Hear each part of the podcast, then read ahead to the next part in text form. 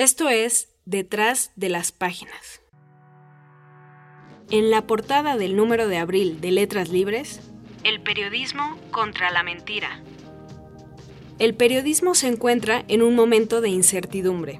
Afronta varias crisis a la vez. La falta de un modelo de negocio claro, la irrupción de las nuevas tecnologías y la pérdida de credibilidad. Ese estado vulnerable coincide con una época de cuestionamiento de las instituciones y de valores como la objetividad. Por eso, su labor es más necesaria que nunca. En nuestro dossier de este mes, Timothy Garton Ash explica en qué consiste el buen periodismo y George Packer escribe sobre las lecciones de Orwell. Cuatro periodistas charlaron con Juan Carlos Romero Puga en torno a la cuestión de si los medios mexicanos están a la altura de lo que demandan los ciudadanos.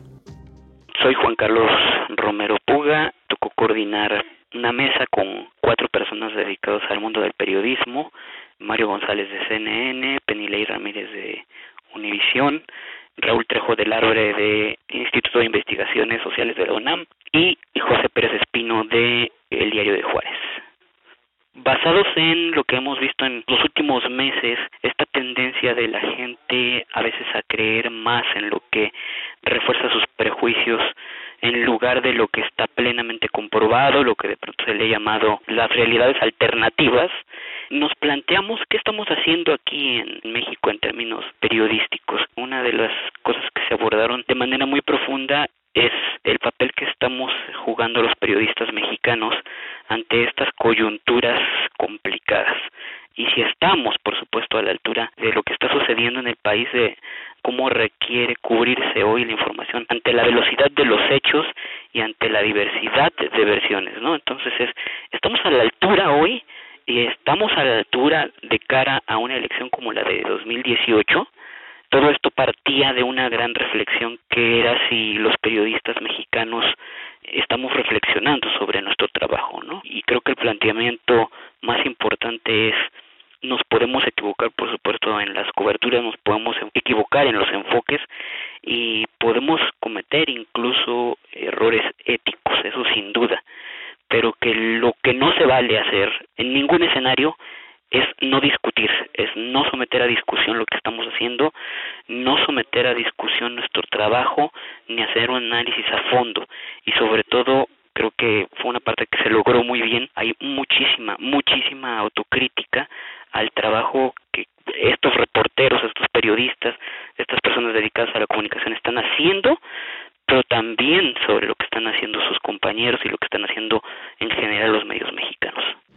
Por su parte, Daniel Gascón entrevistó al periodista español Arcadi Espada. Arcadi Espada es una referencia fundamental en el análisis periodístico.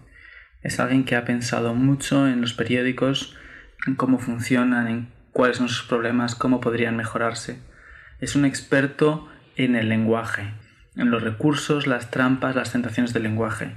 Alguien que ha denunciado una especie de infección literaria que se interpone entre nosotros y la realidad y que no nos deja eh, atrevernos a ver las cosas como son. Es muy interesante hacer el, vincular los dos términos de la verdad, el, fracaso de la verdad de finales del siglo XX, por así decirlo, con la aparición de las políticas de identidad, con la euforización de las políticas de identidad. Lo que importa no es lo que uno dice, sino quién es uno. Es un analista muy perspicaz, muy original, a menudo muy divertido y también con frecuencia muy polémico, porque es alguien que no tiene miedo a adoptar una posición contraria, una posición impopular. Es muy interesante ver efectivamente en qué va a acabar este combate, porque este es el combate final. O la sociedad dice, no, yo necesito verdades ejemplares, ejemplarmente conseguidas, ejemplarmente tal. Yo creo que la sociedad tiene, los ciudadanos tienen, tenemos una, un enorme reto, para decirlo en palabras así propagandísticas y, altisonantes, que es el de comprobar si realmente la verdad nos importa. También es alguien que te lleva a otros lugares, ¿no? que es una especie de curador de textos, de referencias. Él ha practicado muchos de los géneros periodísticos que describe, todos con, con una brillantez innegable. Ahora se plantean esto de señalar las fakes, pero a mí me parece que ese es el camino equivocado, porque Facebook, su ontología, por así decirlo, está construido eso para que la gente diga mentiras, verdades. Yo he escrito que lo que tiene que hacer Facebook no es señalar las mentiras, tiene que hacer es construir una especie de ISO moral que identifique aquellas organizaciones, noticias, compañías, etcétera, que cumplen una serie de parámetros. Y luego también hay otra cosa, que es que lleva 15 años eh, día tras día en diferentes formatos analizando eh, cómo son los periódicos. ¿no? Yo tengo la impresión de que después de leer Arcadia Espada, uno no vuelve a leer y a escribir de la misma manera. También, en nuestro número de abril, Soy Ángel Jaramillo Torres y en esta ocasión entrevisté a Lawrence Wright. Es un periodista muy cercano de Estados Unidos y quizás en el mundo, y es desde hace años star writer, que le llaman en el New Yorker. También ha escrito novelas, obras de teatro, guiones cinematográficos. Lo que le interesa a Lawrence Wright es tratar de entender, digamos, las pasiones religiosas.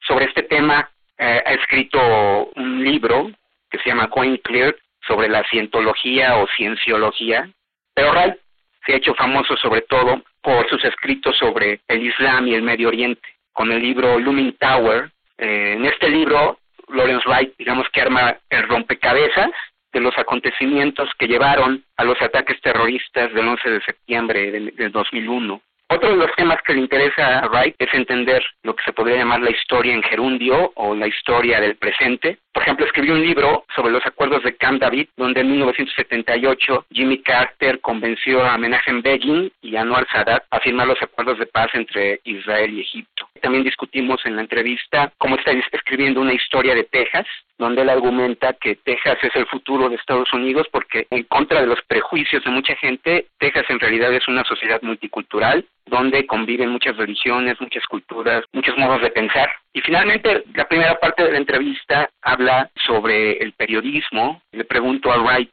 sobre cuáles son los problemas que tienen actualmente los periodistas, los desafíos que tienen los periodistas, sobre todo en la nueva América de Donald Trump. ¿Cuál es el significado de los ataques de Trump a la prensa? ¿Cómo los nuevos medios de comunicación, lo que llamamos las redes sociales, han transformado la manera en que se hace política y cómo Trump ha utilizado estas redes sociales, sobre todo el Twitter, para comunicarse con su público, con sus votantes y para todo el tiempo estar criticando a la prensa y estar criticando a sus opositores. Mi nombre es Díaz Gutiérrez Pérez y escribí sobre el francoescepticismo. El artículo en el que trabajo para esta edición consiste en intentar responder básicamente a la pregunta de por qué estas elecciones en Francia van a ser distintas, basándome en, un dato que parece sorprendente a nivel francés, que es que es el único país en Europa donde la globalización está percibida de forma negativa exclusivamente cuando se habla de Francia, de la identidad francesa, el concepto mismo de lo que es Francia. Es decir, la globalización no tiene una percepción negativa a nivel individual, no tiene una percepción negativa a nivel regional o incluso europeo, pero tiene una percepción negativa para la idea misma de Francia. Eh, eso es lo que he intentado identificar y describir en el artículo para explicar por qué Marine Le Pen tiene una oportunidad mm, básicamente en las elecciones francesas, porque es la única de alguna forma que ha sabido surfear en esa dinámica entre el globalismo o el cosmopolitismo y Francia como concepto, como nación histórica que engloba pues una historia y una narrativa que va mucho más allá del momento actual. ¿no? En el artículo intento resumir el particular perro de cerbero al cual los franceses se enfrentan, un, tres desafíos mayores.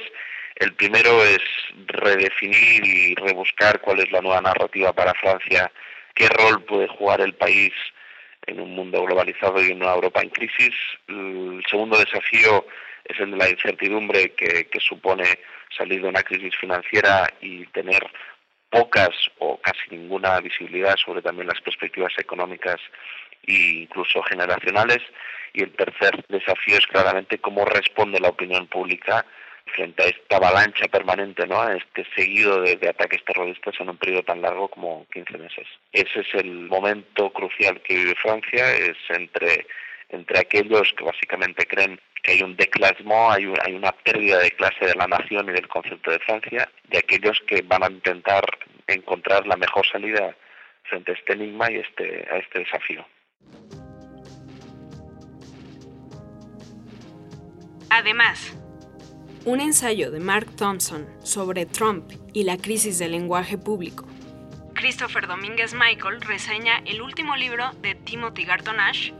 Fernanda Solórzano reporta desde la Berlinale 2017. Letras Libres ya está disponible en puestos de revistas y su versión para iPad puede descargarse sin costo en iTunes Store. Pueden suscribirse a los podcasts de Letras Libres a través de iTunes, SoundCloud, Stitcher y otras plataformas de distribución de podcast. Recuerden compartirnos sus comentarios y valoraciones. Esperamos que disfruten este número.